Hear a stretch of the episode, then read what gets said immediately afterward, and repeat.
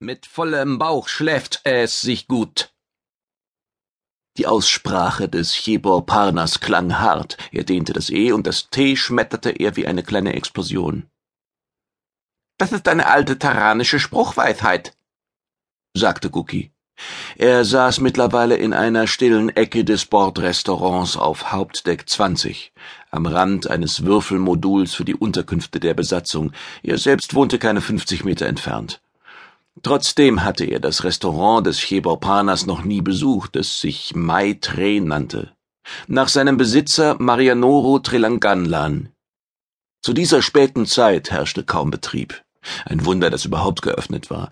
Es war laut Bordzeit etwas später als ein Uhr nachts, etwa zwei Stunden nach der Schlacht der Fremden und der Flucht der Überlebenden. Eine Episode, um die sich niemand in der Galaxis sonst scherte. Als einziger Gast außer dem Mausbiber saß der dritte Pilot Kaskar Hollonder an einem Tisch und rührte den gebackenen, mit Gemüse gefüllten Fladen vor ihm nicht an.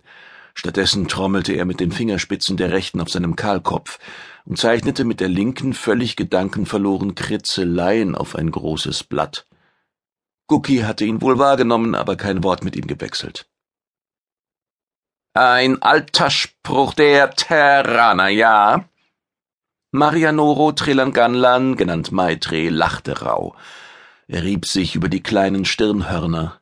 Ich mag sie, die Terraner, habe lange bei ihnen gewohnt und sie bekocht, im Schatten der solaren Residenz übrigens. Mein Restaurant war eins der zehn besten, wenn man den Medien glauben darf, abgesehen von diesem Schmierfink, der es zum mäkernden Ziegenbock nannte, weil ich wegen deines Aussehens? Fragte Guki empört.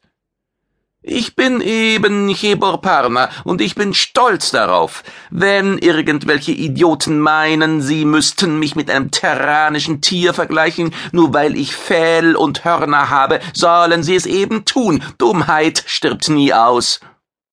Mach dir nichts draus. Mich vergleichen sie mit einer Mischung aus zwei ihrer Tiere und keiner meint es böse. Ich hab mich daran gewöhnt. Der Maitre gab einen unwilligen Laut von sich. Hör zu, ich kann dir ein Geheimnis verraten, mein kleiner Gast. Wenn ich sage, mit vollem Bauch schläft es sich gut, ist das mehr als ein Spruch. Es stimmt auch. Guki lachte. Er fand Gefallen an dem Gespräch. Es lenkte ihn ab von bösen Erinnerungen. Was wiederum bei weitem nicht selbstverständlich ist. Ich kenne eine Unzahl völlig unsinniger Sprichwörter von Dutzenden Völkern, aber in diesem Fall gebe ich dir recht. Fast hätte er noch ergänzt, besonders gut schläft es sich mit vollem Bauch, wenn es vorher eine ganze Menge Aufregung gab. Aber er sprach es nicht aus.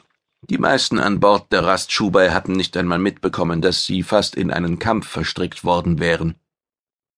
Maitre zwirbelte das Fell über seinen Wangen, als ein Servoroboter heranschwebte und die terrine Karottensuppe abstellte, die Guki vor einigen Minuten bestellt hatte. Sehr gut. Wenn du Hunger hast, schau dir das hier an. Dieses Gericht habe ich extra für dich auf die Speisekarte genommen und lange warten müssen, bis du es geordert hast. Tatsächlich?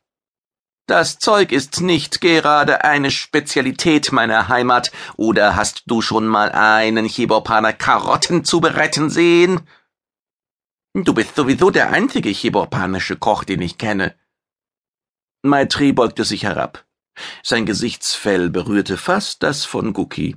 Fein, denn in diesem Fall bin ich auch der Beste. Nun koste. Guki tat es. Es war köstlich, und es verstärkte seine Müdigkeit noch weiter.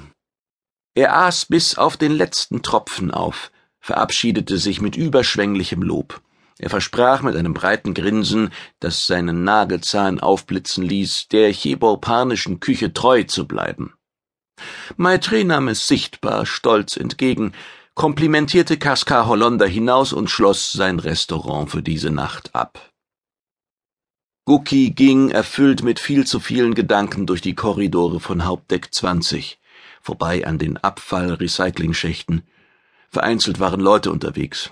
Eine Ara, ein terranisches Pärchen. Niemand sprach ihn an, und so hing er seinen Überlegungen nach.